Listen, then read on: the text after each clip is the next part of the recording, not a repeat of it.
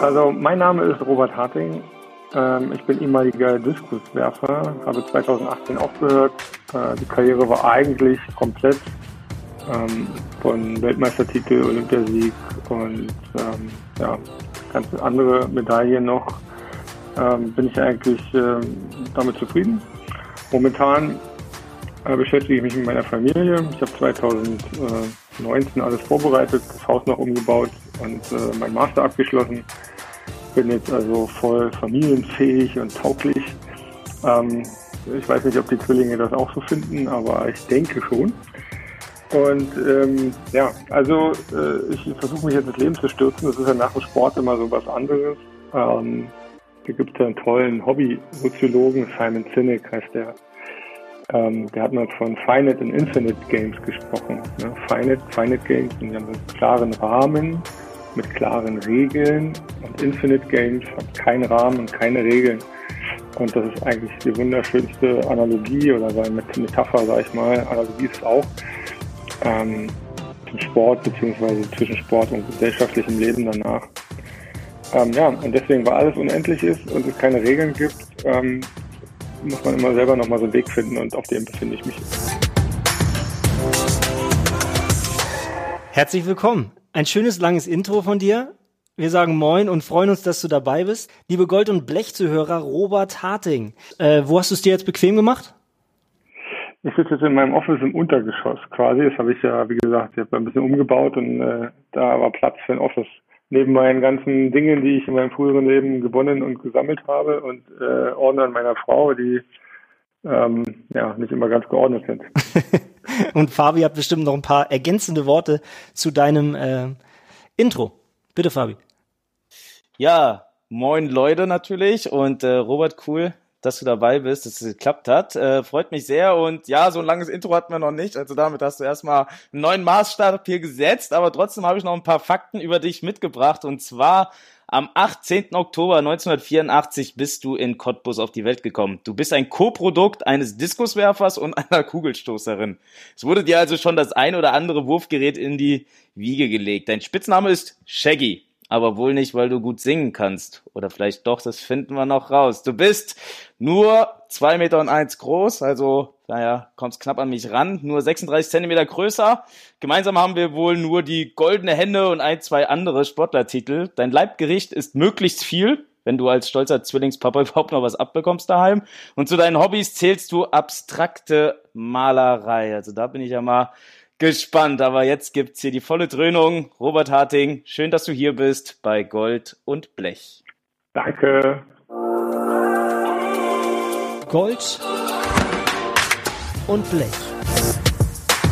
Olympiasieger, wir müssen quatschen. Mit Hambüchen und Sprung. Und wie gesagt, es trifft ja auch auf dich zu, Olympiasieger. Du hast den Triumph schon in London 2012 gefeiert. Das hat Fabi ja irgendwie nicht gebacken bekommen. Ähm, und du hast eine künstlerische Ader. Äh, das haben wir eben gerade erfahren. Wie kann ich mir das vorstellen? Was heißt denn abstrakte Malerei? Ja, eine abstrakte Malerei, das passiert, wenn man sich überaltete Homepages äh, durchliest, meine Freunde. ähm, äh, nee, es ist, äh, man, man kann es vielleicht in Sammelbegriff Gestaltung. Ne? Mein Studium ist ja auch ein gestalterisches gewesen und, und Malerei war eine gewisse Zeit lang eine Auseinandersetzungsform ja, von, von Gestaltung für mich. Ähm, das hat mir sehr viel Spaß gemacht und ich sag mal so, unter uns abstrakt ist halt das Leichteste, was es gibt. Ne? Ich meine, man kann Rot und Blau irgendwie verwenden. Kann und, ich auch gut. Ähm, ja, genau. Und das Coole ist halt, äh, alles, was rauskommt, das ist nicht wie im Sport. Im Sport geht es ja, du bist gut und du bist schlecht. Ne? Die sieht man an der Leistung, ist ja meistens metrisch. Äh, in der Kunst gibt's das nicht. In, Kunst, in der Kunst gibt's nur gefällt mir oder gefällt mir nicht. So, und ähm, äh, die Kunst ist halt äh, deswegen auch äh, so ungreifbar so ein bisschen für viele und es hätte ja durchaus sein können, dass mein Rot- und Blau-Fleck ja 20 Millionen wert ist, mhm. aber nicht.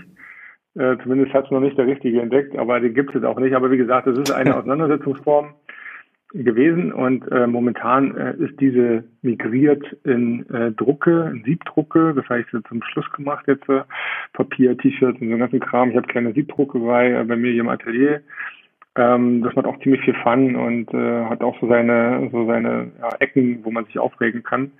Zwischendurch, ähm, ja, gibt es einfach ganz normale architektonische Themen und alles, was so visuelle Reize auslöst, das äh, löst auch in mir Reize und, und äh, Impulse aus und äh, bin halt immer am Gestalten. Nicht zuletzt habe ich auch, wie gesagt, wiederhole mich, äh, mit Gesellschafts- und Wirtschaftskommunikation ja auch was Gestalterisches, äh, was die Gesellschaft betrifft und habe das jetzt in der Agentur so ein bisschen angefasst und versuche ein Sportmarketing zu gestalten, weil gerade die Sportkommunikation, das Sportmarketing ist ja doch ein bisschen trist und trocken. Und mal gucken, vielleicht äh, kommt da neuer Wind rein. Deswegen ist äh, Kunst und Malerei jetzt vielleicht ein, ein Teil äh, gewesen mal und ähm, auch nie tot. Ne? Aber es ist jetzt auch nicht mein Hobby, was ich jetzt mache. Ich habe eh keine Zeit, aber ich meine so. ja, aber ist ja cool. Siebdruck hat mein Vater übrigens auch gemacht. Also mehr als Strichmännchen hat's bei mir nicht gereicht. Ich glaube, du kennst das auch, Robert, vom, vom Sport noch früher, die Bewegungsabläufe, wenn die in Strichmännchen irgendwie aufgemalt worden sind. Also wenn das abstrakte Malerei ist, dann bin ich auch ganz groß dabei. Aber wo wir gerade beim Thema sind, ähm, normalerweise machen wir das immer am Schluss, aber unsere Gäste, Robert, bringen immer irgendwie eine Kleinigkeit mit, die wir, die wir verlosen können am Ende. Also wo wir jetzt Thema abstrakte Malerei haben, ich weiß nicht, kannst du da ein Kunstwerk beisteuern oder hast du eine andere Sache, die wir im Nachgang gerne von dir verlosen dürfen? Äh, dürft ihr, dürft ihr, ähm, nee, nee, ja, ja, dürft ihr, aber äh, aus dem Atelier wird es nichts geben, denke ich mal, äh, weil ich das auch noch nicht so rausgebe. Ähm, Gut. Ich lasse mir, ich lasse mir was einfallen. Ich habe ja ziemlich viele, ähm, sag ich mal, personifizierte Schuhe für den Spezialeinsatz und ähm, da kann ich ja, also Spezialeinsatz Diskus werfen, da habe ich noch ein paar übrig, da kann ich ja ein paar signieren und euch irgendwie zuschicken. Wer auch immer zu Hause Brände hat, äh, die auslöschen oder löschen muss damit, kann ich gerne tun. ja, das ist doch cool. Danke dir. Das ist schön. Ähm, darauf könnt ihr euch also freuen. Ähm, unter dem ersten Hashtag, quasi unter dem Ankündigungspost für dich, Robert, ähm, könnt ihr euch verlinken, beziehungsweise eine Person, die das verdient hat und die abonniert uns dann und dann ist sie mit in der Verlosung. Lass uns über dich sprechen im Hier und Jetzt. Was machst du gerade und was beschäftigt dich zurzeit? Du hast eben schon deine Agentur angesprochen. Ja, äh, mich beschäftigt äh, zurzeit ähm, ja sicherlich so ganz normal berufliche Themen, aber äh, vor allem eigentlich Themen ähm, der Verantwortung. Ähm, äh, das, das klingt jetzt ein bisschen Standard wahrscheinlich so, wenn du Daddy wirst und äh, das ist am Anfang alles toll und cool. Ähm, aber man merkt irgendwann schon, dass, äh, dass jede Entscheidung jedes, jedes Handeln, jedes, sag ich mal, auch exponentielle Vorausdenken ähm, äh, schon sehr relevant ist für äh, den Nachwuchs. Und das ist so, was mich beschäftigt, Verantwortung. Nicht, dass ich mich der Sache nicht stellen kann, aber es ist doch nicht so leicht, wie man denkt. Und äh, die Gesellschaft hat auch so ihre Veränderungen und, und äh, Eindrücke und, und will man natürlich auch versuchen, ähm, das alles mit reinzudenken in diesen ganzen Komplex. Ähm, wobei ich da ja auch manchmal das Gefühl habe, dass es vielleicht zu viel gedacht ist und ich äh, den wesentlichen Moment, den Moment der meiner kleinen Family verpasse. Ähm, was beschäftigt mich noch? Mich beschäftigt natürlich auch noch so körperliche Gesundheit, generell allgemein. Ähm, nicht nur zuletzt äh, durch meinen eigenen Körper, sondern aber auch so generell Gesundheit, wenn ich jetzt durch die Straßen laufe und Menschen sehe. Ähm, es fällt eigentlich relativ schnell auf, dass sag mal, von zehn Leuten gefühlt sechs übergewichtig sind. Ich setze mich auch gerade hin, ähm, mal mach den Rücken gerade. Ne? ja, also übergewichtig ist, muss ich sagen, also ich will jetzt nicht fett sagen oder so, aber es ist schon, man merkt schon, dass ähm, viele Menschen eben vielleicht nicht so richtig verstehen, ähm, wie Stoffwechsel funktioniert. Äh, bei manchen Menschen äh, könnte es natürlich auch so einmal gesundheitliche Umstände sein, die dazu geführt haben. Und so denke ich quasi auch so über die Zukunft, mhm. äh, auch von diesem Land, Land nach im, im gesundheitlichen Aspekt. Ähm, ja, mal gucken, was ich mir da einfallen lassen kann. Zucker ist ja so ein Ding, was äh, einfach nicht in die Welt gehört, gefühlt. Äh, ich weiß, es ist ein bisschen Buhmann wahrscheinlich für viele, aber ähm, ich glaube, das ist eine Sache, auf die man verzichten kann. Und äh, ja, vielleicht habe ich noch eine Idee, wie ich den Zucker so bekämpfe. Das ist das naja, ich kann es gut nachvollziehen als zweifacher äh, Vater. Ich bin zweifacher Vater von zwei Töchtern allerdings. Ähm, und dementsprechend, ähm, ja, gibt es ja auch so eine Doku, Sugar, glaube ich, heißt die, habe ich mir auch schon mal angeguckt. Schon, ja. eigentlich schon ein Teufelzeug, muss man sagen. Ja, es ist äh, Absolut. krass, da hast du recht. Ja. Fabi hat noch keine Kinder, ja. ne? Fabi, wie sieht's denn aus bei dir? Ist in Arbeit. Zumindest weiß ich davon nichts, sagen wir es mal so, aber nein, bisher habe ich noch keine Kinder, ähm, lieber Robert. Aber du, du hast es gerade Äh, schön gesagt, die verschiedenen Themen. Und ich glaube, ich weiß nicht, inwieweit du dich während der aktiven Karriere auch schon mit so vielen Themen beschäftigt hast. Du warst ja immer einer, der auch viel, viel nachgedacht hat und auch viel das nach, nach außen getragen hat. Ähm, hast du denn vor allem, seitdem du jetzt aufgehört hast mit dem Profisport, irgendwo auch eine, eine neue Seite an dir entdeckt? Ah, das ist eine gute Frage. Äh, ja, äh, habe ich. Und zwar ist die neue Seite eigentlich eher eine, ähm, was ich jetzt meine, ist eigentlich Konsequenz. Das ist so was, was also ich muss mit Konsequenz neu umgehen und äh, in mir selber quasi Konsequenz neu anlegen als ähm, als Bereich, wie ich zu diesem stehe, weil ich sag mal, mein früheres Leben war Konsequenz unmittelbar, also den nächsten Tag. Ja, wenn ich jetzt irgendwie Schlechtes gegessen habe oder falsch gelegen habe oder ja, mich verausgabt habe, hat immer das Konsequenz unmittelbar zugeschlagen am nächsten Tag in Form äh, der Trainingsleistung oder Wettkampfleistung und dadurch dann auch auf die Identität. Jetzt ist es ganz anders, weil jetzt passiert Konsequenz gefühlt nicht mehr. Das ist jetzt äh, ganz anders in meinem Leben. Also wenn ich jetzt sage, heute ich arbeite nicht, dann, dann passiert halt nichts. Und äh, ja, wenn ich jetzt irgendwas Schlechtes esse, passiert halt nichts. Das ist alles so, ähm, das, darüber muss ich mich äh, ein bisschen gerade noch zurechtfummeln und sagen wir so, Identität ist ja dann das, was, was daraus entsteht. Ja, lässt man dann so ein, lässt man das mit sich machen oder versucht man der Situation dann ähm, seinen eigenen Stempel wieder aufzudrücken. Und äh, also generell Identität ist so was Neues an mir, beziehungsweise äh, das Zielprodukt Identität ist das, woran ich jeden Tag jetzt arbeite. Und das ist ziemlich schwer, muss ich ganz ehrlich zugeben. Aber in Bezug auf deine, du hast ja zwei Söhne, da sieht man auch immer ganz äh, süße Bilder. Nee, das ist ein, ist ein Pärchen, ist ein Pärchen, ist ein Mädchen, ein Junge. Ach so. Das sage ich, das sage ich, das sage ich dir auch noch, äh, dass du das gesagt hast und dann gibt's Ärger. das das habe ich wirklich äh, falsch, falsch interpretiert auf den Social Media Kanälen. Kein Problem, das ist ein Pärchen, ja. Also das, das, das eine hat immer was Rosanes an. Ja. Das gucke ich mir nochmal genau an, aber Sas die. Sascha, der Sascha zieht auch gern was Rosanes an und ich habe ja heute auch so eins. Also ja, aber die Videos, die Videos, die du auf Instagram gepostet hast und so, die sind ja alle ziemlich niedlich. Da hast du dich ja vielleicht auch neu erfunden. Also ich meine, ich weiß, wie auf magische Art sich das Leben ändert äh, mit zwei Kindern. Ich habe zwei zwei Mädchen, das weiß ich. Ähm, Gut so. Da bin ich mir zumindest sicher. Auf jeden Fall, ähm, da hast du dich ja wahrscheinlich auch neu erfunden als Double Daddy quasi, oder?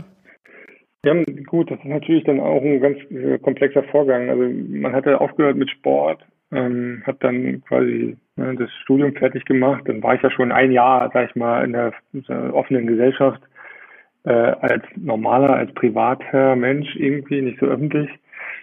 Ähm, und dann kamen die Kinder. Also das ist alles sehr, sehr viel, muss ich sagen. Und ich glaube, es gibt so diese Midlife-Crisis, die mit 40 kommt. Ich will nicht sagen, dass ich die jetzt bekomme und erwarte, aber ähm, ich glaube, da gibt das ist schon nicht alles so unberechtigt, wie viele äh, Menschen sich da äh, komisch fühlen, weil äh, man, hat, man hat nicht immer viel Zeit, alles zu verarbeiten. Und klar, das es stimmt, verändert ja. sich alles und äh, man, man kann gewisse, äh, sag ich mal, Fragmente dieser Veränderungen kriegt man sofort verarbeitet und, und kann sie auch verwerten.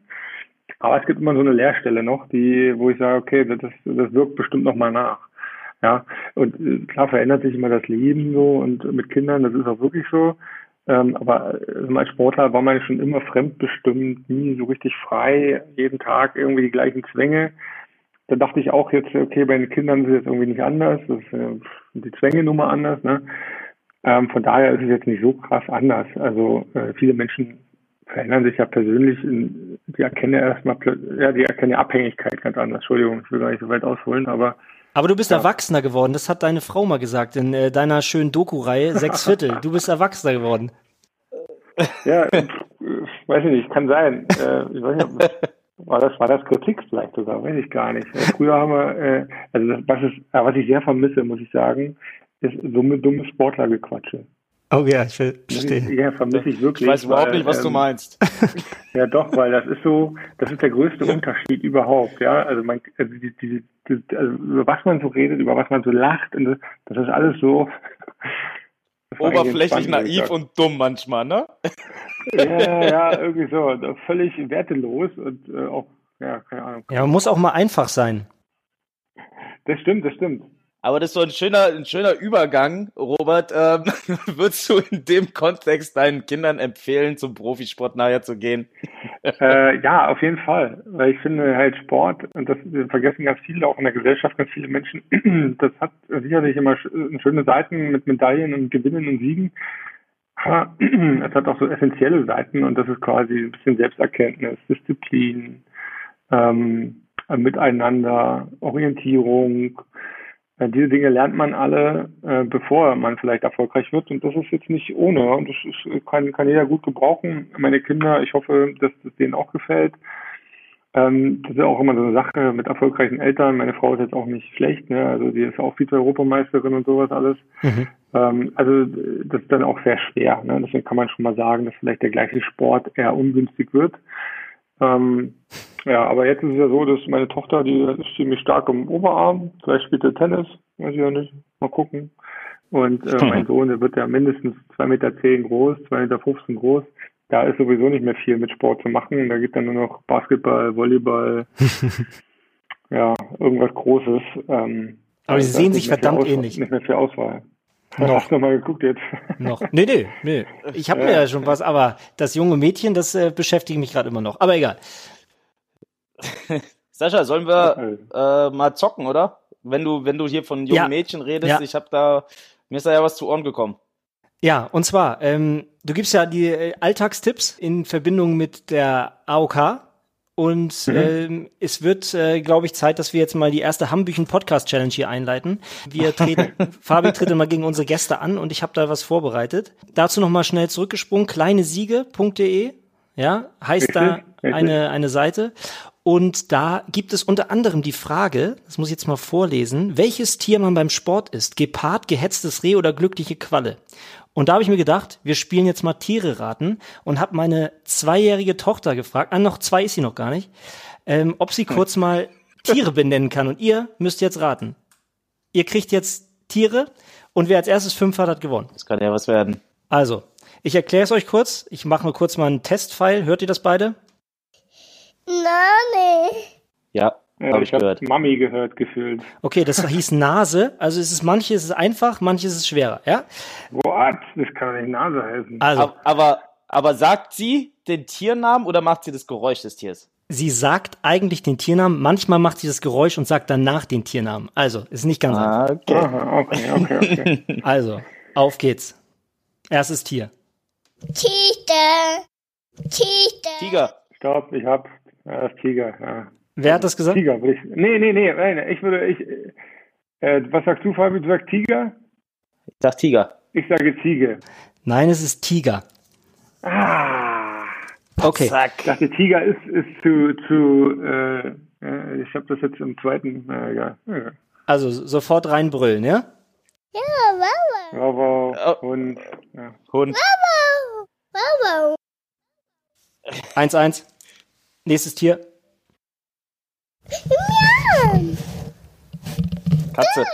Was ist das? Miam. Katze? Ja. Ja, Katze. Das hat Fabi geraten. 2-1. Jetzt kommt. Ja, ich habe gar nicht gehört. Das, äh, ja, Fabi hat zuerst gesagt. Ich bin Phantom. Nee, du hast schon Katze gesagt am Anfang. Also, weiter geht's. Affe. Affe. Affe. Ja, Affe. Affe. Robert, 2-2. Oh, AB. Als nächstes kommt das nächste Tier. Bär. Bär. Bär. Bär. Robert, der Bär sagt Bär. Also 3, 2 für Robert. Oh, das war aber fast zeitgleich. Ich hatte sie im Gespür. Okay, weiter geht's. Löwe. Löwe.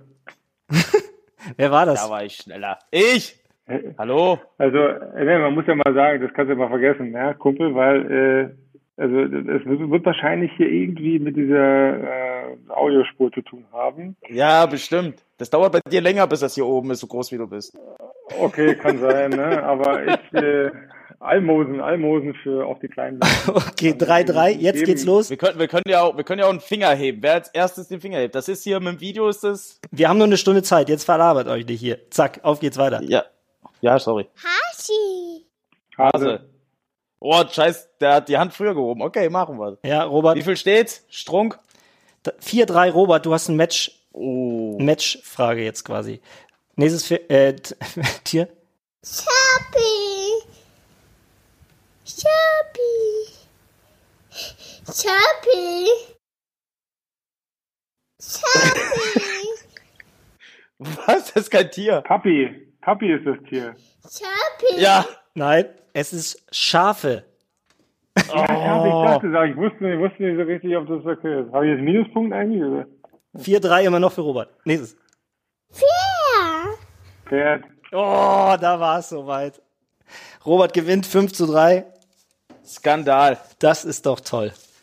Ja, super. Dankeschön. So, und wenn wir es noch schaffen, dann machen wir nachher noch was Zweites. Ansonsten hat Robert die Hambüchen Podcast Challenge gewonnen. Ja, Glückwunsch. Super. Ja, toll. Äh, krieg äh, was gewinne ich? Ja, das Foto von wenigstens dir im letzten- nativen Oberteil? Oder? Nee. Kannst du, kannst du auch haben, aber hättest du wenigstens letztens bei der Quizshow so gut performt, dann hätten wir auch gewonnen. Verdammt. Alles Also, deine ich finde, Schuld. ich war nicht schlecht. Das äh, solltest du jetzt kurz nochmal korrigieren. Aber lass uns über Nein, dich, das, wir waren schon gut. über dich und deine Reise zum Olympiasieger sprechen. Da müssen wir hinkommen. Du wurdest in Cottbus geboren, 84 haben wir gesagt. Da war es noch die DDR. Ich habe gelesen, ähm, jetzt wird's kurz mal ernst, aber ich habe gelesen, du kommst eher aus einem armen Haushalt.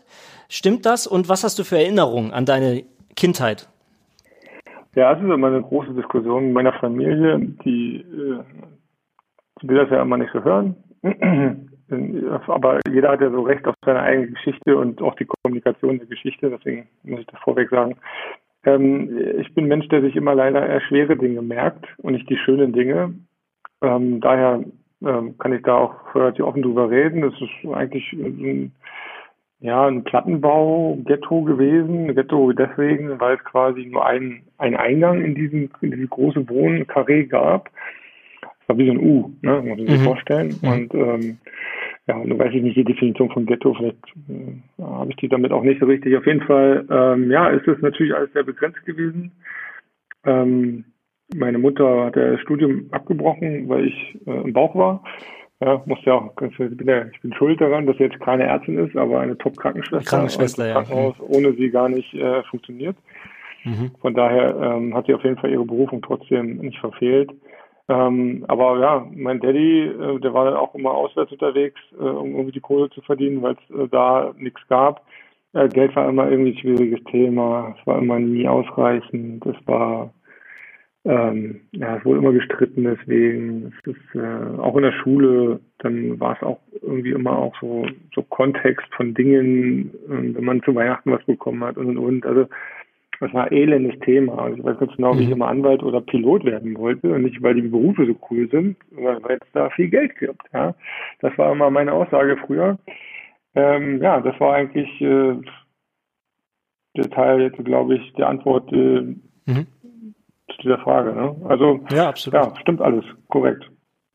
Ja, Wahnsinn. Und ähm, trotzdem, wir hatten es eingangs ja auch erwähnt, äh, Papa Diskuswerfer, Mama Kugelstoßerin. Ähm, das hat dich sicherlich auch geprägt. Ich meine, bei mir war Vater auch Turner, älterer Bruder hat auch geturnt. Für mich war die sportliche Richtung so ein bisschen, was heißt vorgegeben, aber es, es war ja im Nachgang alles, alles richtig so. Und ich hatte ja auch da ganz schnell meine Leidenschaft entdeckt, aber war es für dich auch relativ früh klar, in welche Richtung du dich sportlich orientierst? Äh, nee, überhaupt nicht. Also ich war zuerst beim Fußball. Ja, das war ganz normale Gruppendynamik durch auch die, die Schüler, so die wir hatten, war auch ganz gut. Ich habe teilweise in Trainings von 25, 30 Leuten ähm, die einzigen Tore geschossen, obwohl ich sehr groß und sehr schlaksig eigentlich war. Ähm, Was im Sturm? war relativ, ja, ja, ich war ein Linksaußen, komisch, ne? Auf jeden Fall. Da Ähm, war ich auch.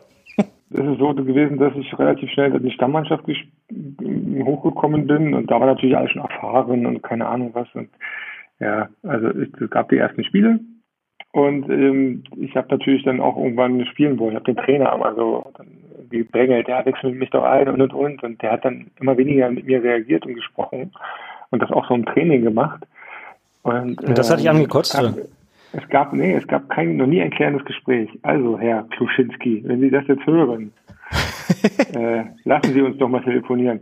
Nee, es war so, ich bin halt, was man mir nicht ansieht, sehr sensibel und bin einfach nicht mehr zum Training gegangen, weil ich dachte, er mag mich nicht mehr. So, und dann bin ich zum Handball gegangen ähm, und war da noch ein bisschen erfolgreicher, Tore von der Mittellinie geworfen und der Torwart war drin. Also das war eigentlich ganz geil. Ich hatte irgendwie auch das Gefühl immer so für, für Bälle und für Kurven und äh, also Flugkurven und das ist alles so eine Sache. Da war ich relativ blickig. Ich konnte relativ gut beobachten. Ja. So und ähm, im Handball war es so, dass es Freunde von meinen Eltern waren und ich nie Mitgliedsbeitrag bezahlen musste. Das war eigentlich ganz geil, ähm, bis ich dann irgendwann einen neuen Trainer bekam und der das mal aufsummiert hat und ich dann einen Haufen Schulden hatte und vor der ganzen Mannschaft rund gemacht wurde, warum ich das nicht bezahle, ob ich ein Preller bin und sonst irgendwas. Was?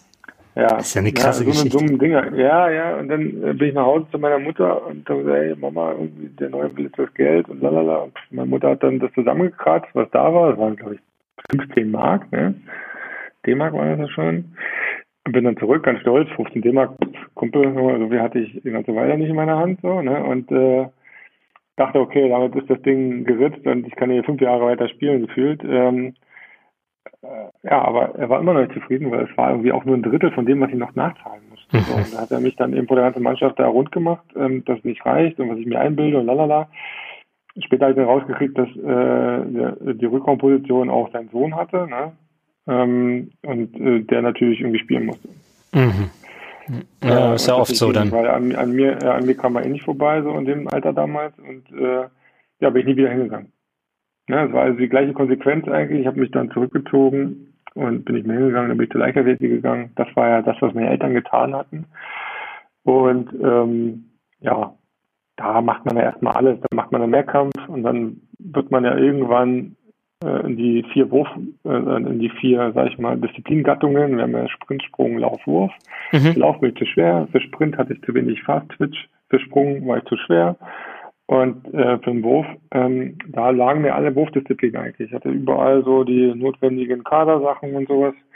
Und dann äh, ja, spezialisiert sich das. Ne? Dann macht man nicht mehr mal Hammerwerfen, kein Speerwerfen mehr, dann macht man nur noch Kugelstoß und Diskuswerfen und dann macht man irgendwann nur noch Kuh, äh, Diskuswerfen. Ne?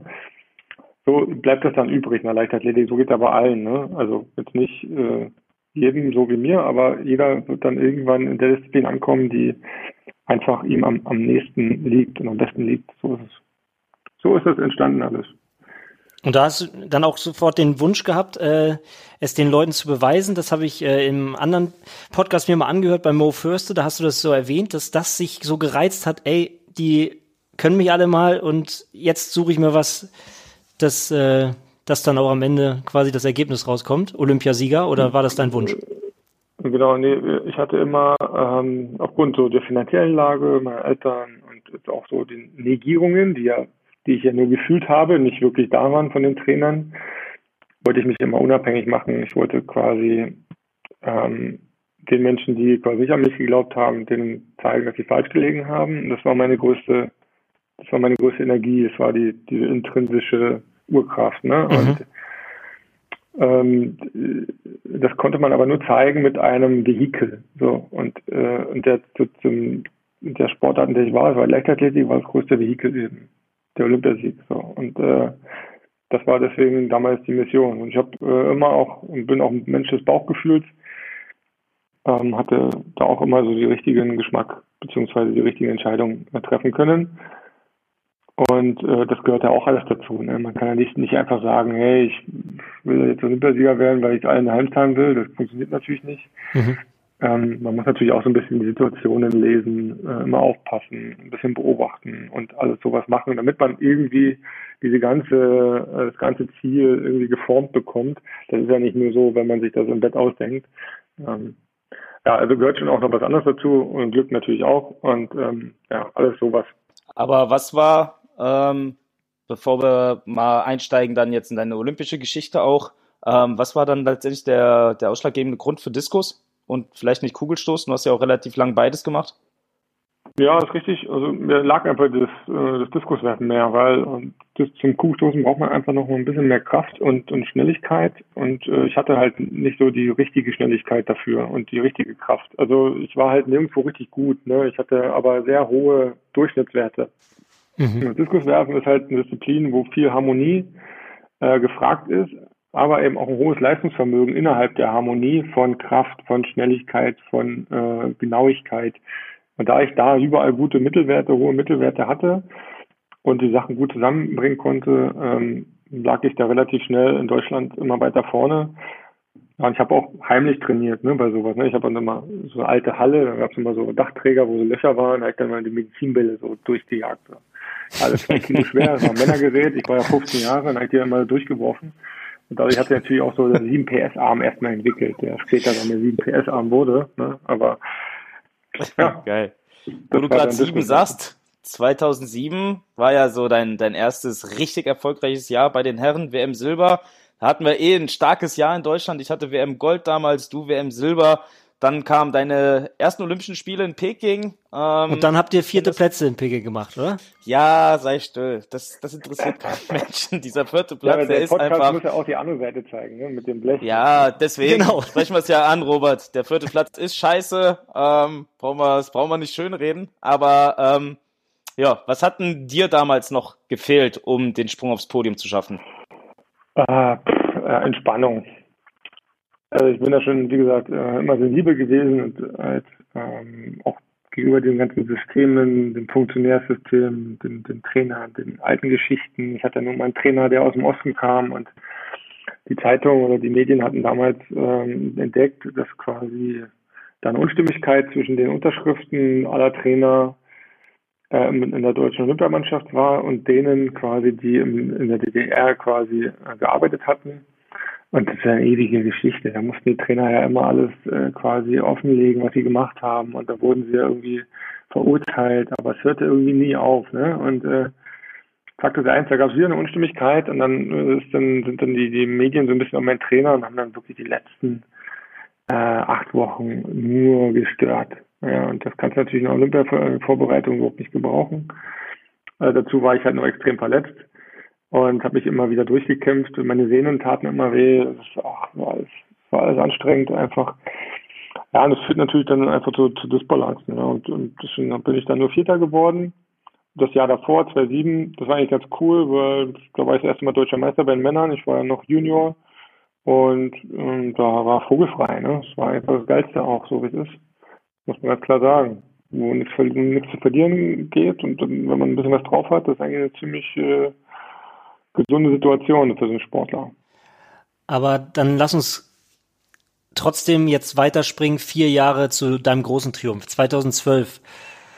London. Ähm, Fabi hat es immer noch nicht geschafft, da nach ganz oben zu springen. Schön, dass da war erwähnt hast. Robert noch ein bisschen weiter. Auf jeden Fall. Ja, ich habe ja leicht reden. Ich bin ja Blech in dieser Nummer hier. Aber egal. Äh, lass uns in deine Geschichte eintauchen. London. Ähm, ja, erzähl mal. Wie war das Erlebnis London für dich? Ja, London war einfach auch ganz anders. Also die Jahre zuvor, die ja irgendwie äh, im Rausch, sag ich mal, Medaillen produziert haben, war in London anders. Da ging es auch irgendwie so, so nochmal um Verantwortung so ein bisschen. Ich war ja damals, ich habe noch nach wie vor auch einen inoffiziellen Weltrekord. Also dreieinhalb Jahre sind quasi 1100 Tage ungeschlagen. Das ist ja in der Disziplin, in der ich äh, drin war, sehr, sehr, sehr, sehr, sehr, sehr selten. Deswegen ist es der Weltrekord. 29 Wettkämpfe, glaube ich, ne? Äh, genau, und die Olympischen Spiele waren der 29. Wettkampf. Ah, okay. Genau. Und äh, da fange ich dann irgendwie plötzlich an, so abergläubisch zu werden. Mein Nummernschild hatte plötzlich 29, 29, also ein Kram. Es war furchtbar, ja. Und äh, Quersummen, Quersummen aus meinem, aus meiner Historie. Ich hatte einen langfristigen oder langjährigen Konkurrenten. Äh, aus Polen kam der und äh, der hatte immer die geraden Jahre gewonnen. Also ne? oder war die geraden Jahre immer besser als ich. Also sechs, acht, zehn und dann war zwölf wieder ein gerades Jahr. Mhm. Und ähm, deswegen gab es da ein bisschen Panik überall. Aber ich sag mal so, an sich war ich echt gut vorbereitet. Ich hatte ähm, gute Trainingsleistung, war eigentlich irgendwie alles machbar und äh, auch das war der Grund wahrscheinlich, warum die Situation dann sehr, sehr schwer war. Es war eigentlich zu leicht. Ich brauche immer so ein bisschen Gegenwind und ich brauche ein bisschen den Zweifel links und rechts. Und ähm, der Wettkampf, der war das schlechteste im ganzen Jahr. Es war einfach ein absolut furchtbarste. Okay. Also von äh, nicht vom Erlebnis her und vom, vom Ausgang her, aber so von äh, von der technischen Gestaltung. Also ich hatte wirklich ähm, den ersten fünften Versuch konnte ich ja erst die Weite, äh, sage ich mal, hinlegen, die dann auch zum Sieg gereicht hat. Und ich muss ganz klar sagen, ich habe da auch auch da gemerkt, wie auch bei meiner Hochzeit oder der Geburt meiner Kinder, ab einem gewissen, ab einer gewissen äh, Level, was du nicht kontrollieren kannst? Ja, da, da steigt mein Empfinden irgendwie aus und ähm, da bin ich so ein bisschen ohnmächtig, bin aber wach. So, ne? Und äh, da gucke ich dann irgendwie nur zu. Das ist so komisch. Auf jeden Fall äh, war es so, dass äh, ja, meine Beine waren so richtig schwer, so als wenn sie 100 Kilo gewogen hätten und oh, ich musste mich da so durchkämpfen. Ich musste irgendwie sagen, Robert, das kann doch nicht sein, dass das jetzt ausgerechnet wird, das geht nicht.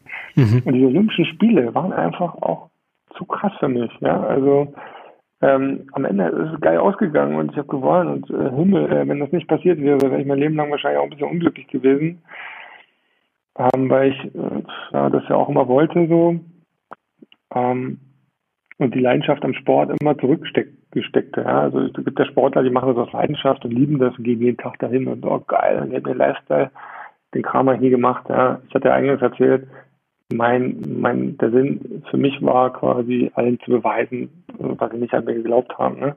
Deswegen hat diese Energie, diese Leidenschaftsenergie dieser Sportart, mhm. Leichtathletik nie so richtig mich gepusht ne, und mich getragen. Deswegen war es wichtig, dass ich gewonnen habe ähm, und gewinnen musste auch, um mich selber da an der ganzen Sache zu halten, also über Wasser zu halten. Ähm, aber wie gesagt, das war auch nochmal eine Prüfung so ein bisschen, dieser ganze olympische Tag, weil äh, es gibt ja nicht nur, ich war nicht nur vielleicht nicht äh, fit an diesem Tag, sondern es gab auch noch so Kampfrichter hatten plötzlich Einfluss auf meine Rhythmen genommen, haben mich im Wurf unterbrochen, äh, sag ich mal, Kontrahenten, die im Wettkampf waren, haben Kampfrichter angesprochen, die sollten auch bei mir mal was kontrollieren. Dann kam der Kampfrichter zu mir und hat mein Tape gecheckt, irgendwie mhm. genau vorm Wurf und so. Also richtig so kleine psychologische Tests. Also ich wurde von links und rechts, von mir selber, von der Konkurrenz, von, der, äh, von dem Stadion, von den, vom Staff. Alle haben mich einfach prüfen wollen. An diesem und wie Tag. hast du es dann doch geschafft, äh, in dem Moment, also bei dem Wurf, der ja nach links rausging, habe ich auch gehört, dass du da nie ja. hinwirfst eigentlich. Aber wie hast du es doch geschafft, da so ein rauszubrennen? Äh, ich habe äh, das nicht mit Kontrolle gemacht. Ich habe äh, so gut auf, ich habe einfach gehofft, dass es reicht, weil ähm, ich wusste ja, wie ich mich bewegen muss und ich wusste auch ganz genau, was so netto, also an, an Grundbewegung da sein muss. Das habe ich versucht hinzustellen. Dann habe ich mit aller Kraft, die ich hatte in meinem Arm, ich habe so dran gedrückt an dieses Gerät da oben, ähm, dass es schon zu lange war, quasi. Deswegen wenn man zu lange an einem Gerät arbeitet, geht es ja quasi in der Rotationsrichtung weiter nach links. Deswegen ist es ja so knapp gewesen. Mhm. Habe so laut geschrien, wie ich noch nie geschrien habe. Ich habe einfach alles gegeben, so also gefühlt in, in mir drin und äh, äh, ja, es hat dann ja auch nur nur, nur 9 Zentimeter, ne? Das ist nicht viel, aber es war echt knapp dann. Und dann habe ich das auch gesehen auf der Anzeigetafel war mit, so, sobald ich das gesehen habe, war für mich, okay, das Ding ist jetzt vorbei für mich. Weil da war alles vorbei für mich, weil ich alles verloren hatte an Spannung, weil diese ganze Situation so, so extrem unangenehm war, links und rechts. Also okay, ich lege mir jetzt hier hin und warte einfach, ich kann nichts mehr. Ich bin jetzt hier der Seestern und hoffe, ich werde hier nicht zurück ins Meer gespült. Also so ein bisschen, es war echt, äh, ja, äh, wie soll man sagen, es war machtlos. Ja? Und äh, als ich das dann gesehen habe, ich war zwar vorne, aber ich war machtlos. Jetzt äh, nochmal reagieren zu können. Das kann man der Leichtathletik nochmal reagieren und wenn einer weiterwirft, dann nochmal kontern, was ja eigentlich meine Stärke war immer. Oder ja, genau bis zum Schluss. Und das war eigentlich nicht mehr da möglich. Und deswegen war das so erlösend, so der Olympiasieg. Der war nicht so berauschend, das komme ich darauf zurück. Der war so erlösend. Der war einfach, das war irgendwie alles raus aus dem Körper, während so andere Goldmedaillen so pushend waren. Ne? Da war es, braucht es eine Woche nicht schlafen gehen. Ähm, keine Ahnung, alles gelang dir, das war so richtig im Rausch, richtig der Junkie. Und ähm, ja, da beim, Olympia, beim Olympiasieg war das einfach nur so, oh, so richtig ausgelutscht war ich danach, weil es so psychisch so anstrengend war. Meine Kniekehlen, haben so richtig gebrannt, weil dieser Stress, den ich über den Schweiß quasi ausgesondert hatte, das war abartig einfach. Und ähm, ich bin froh, dass alles geklappt hat. Danach war es geil. Ich habe die Runde, musste ich dann auch genießen. Ich, also hat man dann zwar nicht mehr so richtig gemerkt, wie ich mich gefühlt habe, aber ähm, ja, der Moment, der war es auch noch nicht so, es war erst im Hotel. Aber ähm, ja, der Hürdenlauf und so, das war schon eine geile Sache dann. Also hatte ich schon Bock drauf. Ne? Und die Briten waren auch cool, die hatten am nächsten Tag so Meme gemacht. Memes, die neue Kunst des Internets, war schon nicht neu, aber die Kunst des Internets. Auch schon mal die gehört. Hatten dann so, äh, die hatten dann so Batman, Superman und in der Mitte war The German. Ja, weil äh, The German war Ja, weil, weil äh, über die Hürden gelaufen bin ich und da ist quasi die Fahne wie so ein Cape geflogen. Weißt Ach du? ja, stimmt. Hatte Batman, Superman, alle haben ein Cape und ich hatte dann die Deutschlandfahne als Cape. Das, Das war ganz geil großartig. und das war so äh, auch komisch für mich, ne, dass das Leute mal irgendwann für mich machen sowas und ja, war schon cool. Ja, mega. Wenn man dich so jetzt, ich meine, die Zuhörer können das nicht direkt sehen, aber wir haben ja hier parallel noch einen Videochat offen, wenn man dich auch so grinsen sieht und ich habe genau so ein fettes Grinsen, wenn ich auch an meinen Olympiasieg denke. Ähm, was macht denn für dich persönlich, weil unser Podcast ist ja eigentlich so ein bisschen zum Thema Faszination Olympia. Was macht für dich persönlich die Faszination Olympia aus? Laura Ludwig sagte direkt, wenn ich an Olympia denke, denke ich an die Mensa. Ja, das kannst du natürlich auch nachvollziehen, da trifft man auch jeden. Aber was macht für dich die Faszination Olympia aus? Das stimmt, die Mensa ist echt hoch im Kurs. Ähm, das ist komisch, ne? Also das da, ja, also wie so ein, so ein Port, ja, so eine Schnittstelle zwischen allen Küchen und Menschen der Welt. Und das, also was macht das für mich aus? Olympische Spiele macht für mich eigentlich ähm, ja, so das diese Unikatwährung aus. Also Olympiasieger zu sein, das verbinde ich halt mit Olympischen Spielen. Ich verbinde jetzt nicht irgendwie das Hingehen, das Mitmachen, und die ganzen Soft Skills, äh, aus denen man sich dann ausruht, wenn man es irgendwie nicht gebacken kriegt. Ähm, das war für mich nie erfüllend. Für mich, wenn ich an Olympische Spiele denke, denke ich auch immer an Olympiasieg. Das sind zwei untrennbare, für mich untrennbare Begriffe. Und ähm, ja, dann auch dementsprechend auch so den, den Status. Der Olympiasieg ist quasi eine internationale autonome Währung, würde ich fast sagen. Jedes Land kann damit was anfangen, außer Deutschland. Ähm, und ja, also das ist wirklich so, jeder, wenn ich jetzt irgendwo im Ausland bin und dann reden wir mit Einheimischen und sonst was, und okay, äh, die, die kennen die Sportart nicht, aber die wissen sofort, was damit gemeint ist. Die kennen sofort den Status in ihrem eigenen Land, was das bedeuten würde und und und. Und deswegen äh, hat mir das im Nachgang schon sehr viele Türen geöffnet, was ich nicht erwartet hatte. Wie gesagt, überall, außer in Deutschland. Ähm, und äh, das war für mich äh, wirklich dann auch äh, der Dank, muss ich ganz klar sagen. Und den hatte ich auch nicht erwartet. Und das finde ich auch sehr angenehm am Olympiasieg, dass Menschen plötzlich das einschätzen können, was das bedeutet. Ja, das kann ja, der Hintergrund kann ja Leistung sein, da kann ja Geld sein, wer weiß, was die Leute äh, damit verknüpfen. Ne? Aber es hat eine Aura und das ist halt total toll und da bin ich echt dankbar, dass ich diese Aura tragen darf. Das muss man auch mal sagen. Ähm, es wäre später noch gekommen, aber wir müssen sowieso ein bisschen springen. In der Antike war der Diskuswerfer ja auch so ein bisschen der Inbegriff des Athleten. Ja, äh, 1896 war es ja auch mit dabei, eine der ersten äh, Disziplintoren übrigens auch, ja, Fabi. Ähm, Aber dann, der Diskuswerfer war ja auch der pure Olympiaathlet so. Also der hat ja auch aus der Historie einen großen Wert.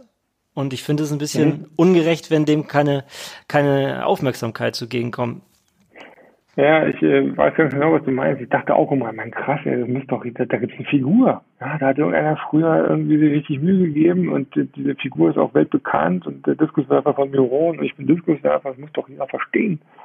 Dass das was total Wichtiges und Elementares in der Sportgeschichte ist. Aber ähm, nur weil es Geschichte ist, ähm, ja, befähigt es nicht, ähm, quasi den Raum einzunehmen. Ja, das ist ja das, was viele Sportarten heute ja verkennen, dass bloß weil sie da sind und es sie schon immer gegeben hat, sie nicht die Berechtigung haben, weiter da zu sein. Ja, das ist, muss man ganz klar sagen. Ähm, die Gesellschaft, die Menschen, es verändert sich, der Geschmack verändert sich und Mhm. ja, da muss man eben schauen, dass man irgendwie den Anschluss nicht verliert. Und äh, das hatte ich auch äh, in dieser Analogie auch immer gespürt, ja, dass diese Figur zwar jedem bekannt war, aber die Sportart niemanden. Und ähm, also es war völlig, äh, sag ich mal, auseinanderlaufend.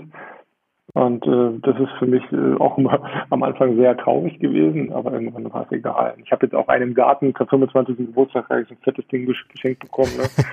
Sieht, sieht geil aus und ist auch cool so, passt auch zu mir. Und äh, ja, also wenn ich irgendwann mal ein großes, großes Haus besitze, mit einer ganz langen Allee, wo man so hochfährt, ne? wie, wie man in Filmen immer sieht, so, auch so ewig wie Allee hoch. Und vorne am Tor, wenn das Tor dann aufgeht, links und rechts so zwei Säulen, wo dann links und rechts quasi diese beiden Diskuswerfer oben stehen. Da kommt wieder Robert Harting, der Visionär, durch, so ein bisschen. Absolut.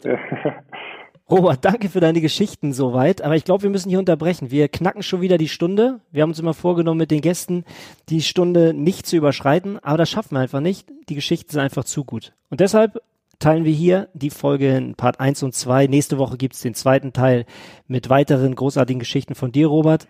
Und uns bleibt nur noch zu sagen Tschüss, bis nächste Woche bei Gold und Blech. Olympiasieger. Wir, müssen, quatschen. Es wird besser, Sascha. Tschö. Bis nächste Woche. Ciao. Gut, ciao.